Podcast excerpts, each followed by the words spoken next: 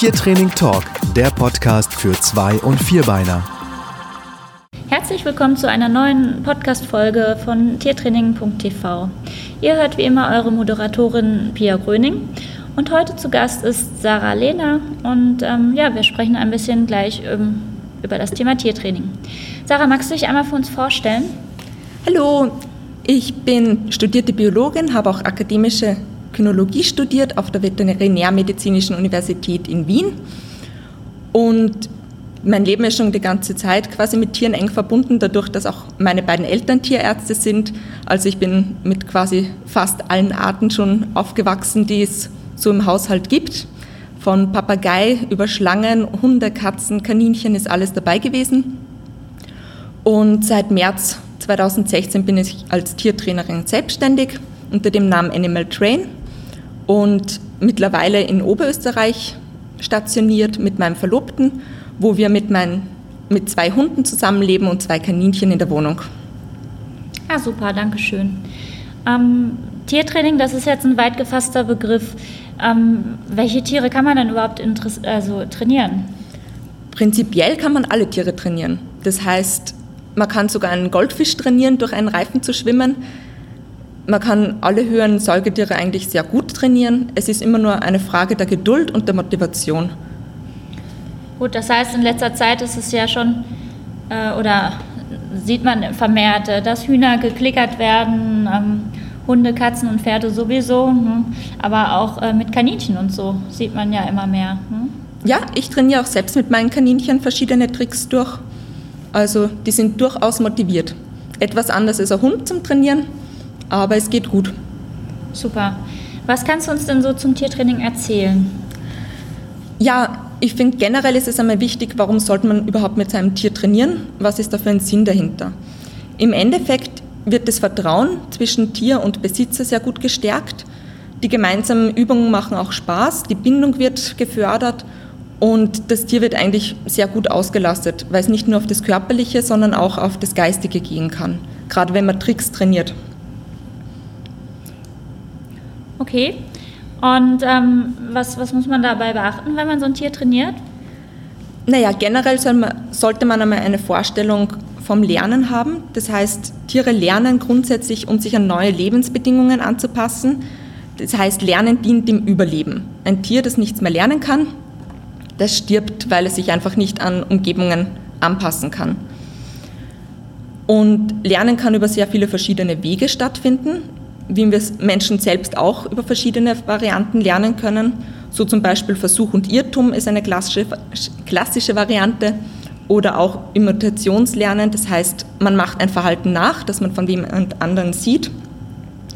Und Lernen findet eigentlich so statt, dass das Verhalten, das Erfolg zeigt, das belohnt wird, häufiger gezeigt wird.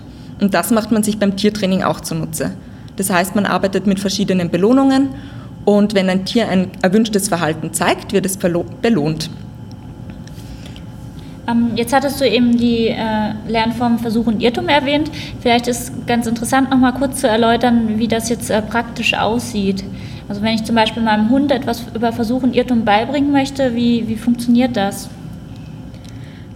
Naja, es kommt immer darauf an, was man beibringen will, aber wenn man eine gewisse Situation schafft, sei es jetzt man versteckt ein Leckerli auf dem Boden und möchte dem Hund beibringen, dass er es findet. Wenn er an der falschen Stelle sucht und die Nase nicht gut einsetzt, wird er es nicht finden.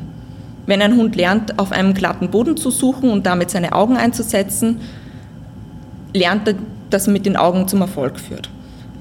Sucht man das gleiche auf einem unebenen Boden, in einer Wiese zum Beispiel, und der Hund hat vorher gelernt, nur mit den Augen zu suchen, dann muss er über Versuch und Irrtum, dadurch, dass die Augen quasi nicht funktionieren, auch lernen, seine Nase einzusetzen.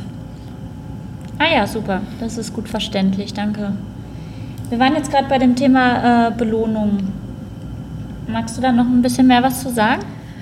Ja, also Belohnung, die klassische Belohnung im Tiertraining, die man auch immer im Kopf hat, das ist natürlich Futter. Futter eignet sich generell auch sehr gut bei den Tieren, die gerne fressen, da es sehr schnell aufgenommen werden kann und man sehr punktgenau damit belohnen kann. Generell kann man aber alles als Belohnung einsetzen, was ein Tier gerne tut. Das heißt, im Training eignet sich auch oft Streicheln Das ist natürlich kontextbezogen. Ein Hund, der draußen super aufgeregt ist, möchte vielleicht nicht als Belohnung gestreichelt werden. Man kann ein Spiel starten, es kann verbale Aufmerksamkeit geben, aber es kann zum Beispiel auch das Springen ins Wasser für einen Hund belohnend sein. Oder für ein Nagetier zurück in seinen Käfig zu dürfen, wo es sein Zuhause hat und die volle Futterschüssel auch wartet. Okay.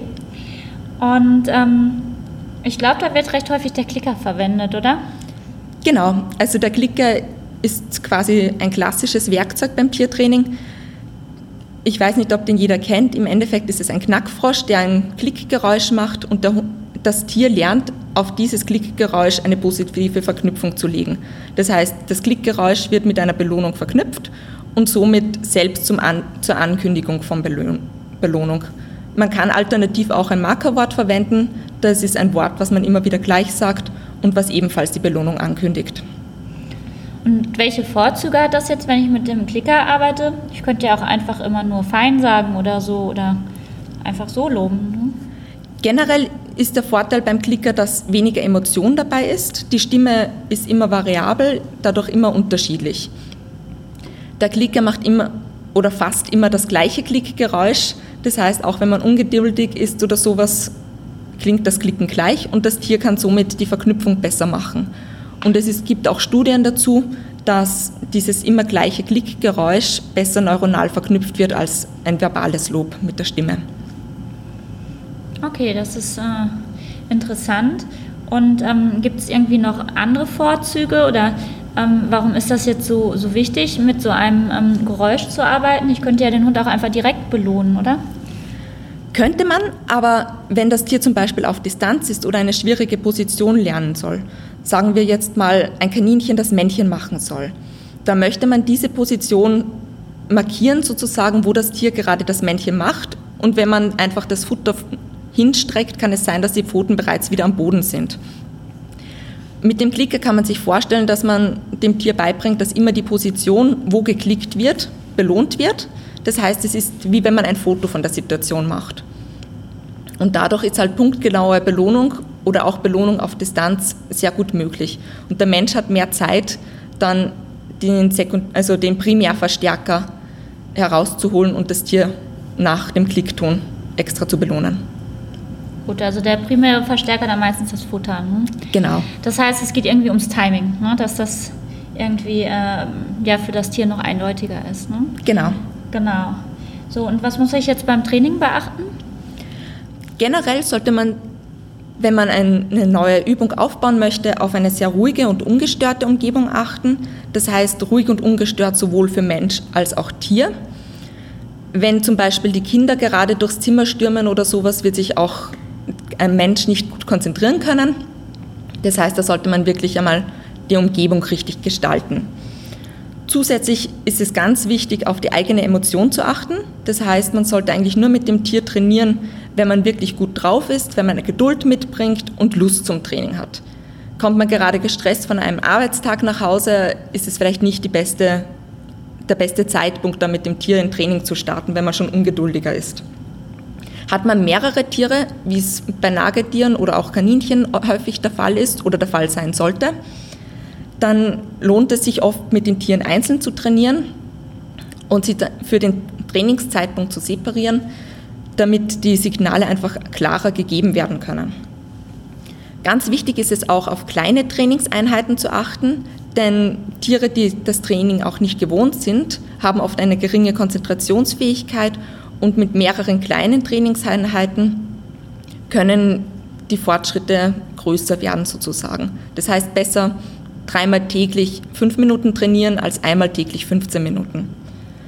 Man sollte auch darauf achten, dass kein Frust beim Training aufkommt, dass man im positiven Bereich somit arbeitet. Und wenn zum Beispiel etwas nicht funktioniert, man eine Übung zweimal durchgeführt hat, das Tier absolut nicht das macht, was man sich gerne wünscht, dann ist es wichtig, dass man den Trainingsvorgang überdenkt, vielleicht das Training in mehrere kleinere Schritte einteilt, Zwischenstufen findet, die man belohnen kann oder einen ganz anderen Weg wählt. Denn es führen in der Regel eigentlich immer mehrere Wege zum Ziel. Was auch ganz wichtig ist, ist, dass man das Training möglichst positiv beendet. Das heißt, mit einer guten Ausführung des Tier der Übung, sagen wir mal so. und nicht mit einer Ausführung, wo es gerade gar nicht funktioniert hat. Dadurch wird die Motivation des Tieres auch erhöht, ebenso wie mit den kurzen Trainingseinheiten.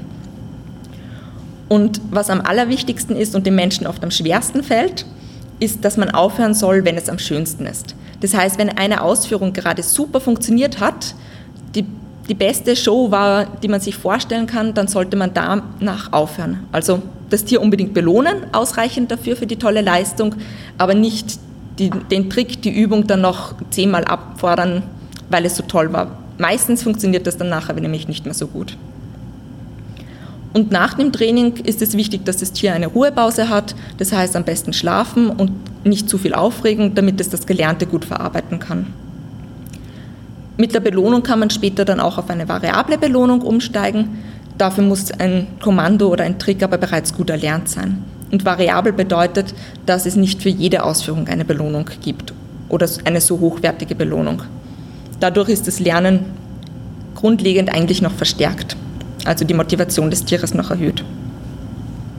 Ja, wie starte ich so ein Training? Naja, grundsätzlich sollte man sich mal überlegen, was möchte man überhaupt machen mit dem Tier. Und am einfachsten ist es, wenn man eine Verhaltensweise nimmt, die das Tier bereits kann. Das heißt, sei es jetzt bei der Katze, dass sie die Pfote heben kann, sei es jetzt beim Kaninchen, dass es Männchen macht, sei es bei der Ratte, dass sie sich um die eigene Achse dreht.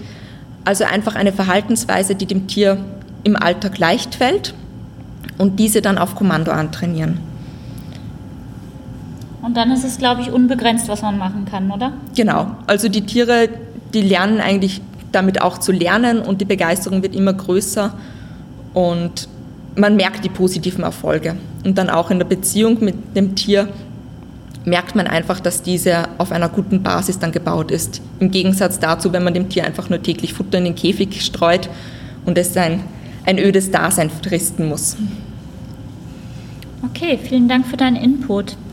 Wenn äh, jetzt jemand sagt, Mensch, das klingt spannend, ich möchte die Sarah vielleicht mal für einen Vortrag buchen oder äh, auch mit meinem Tier bei ihr trainieren, wie findet man dich?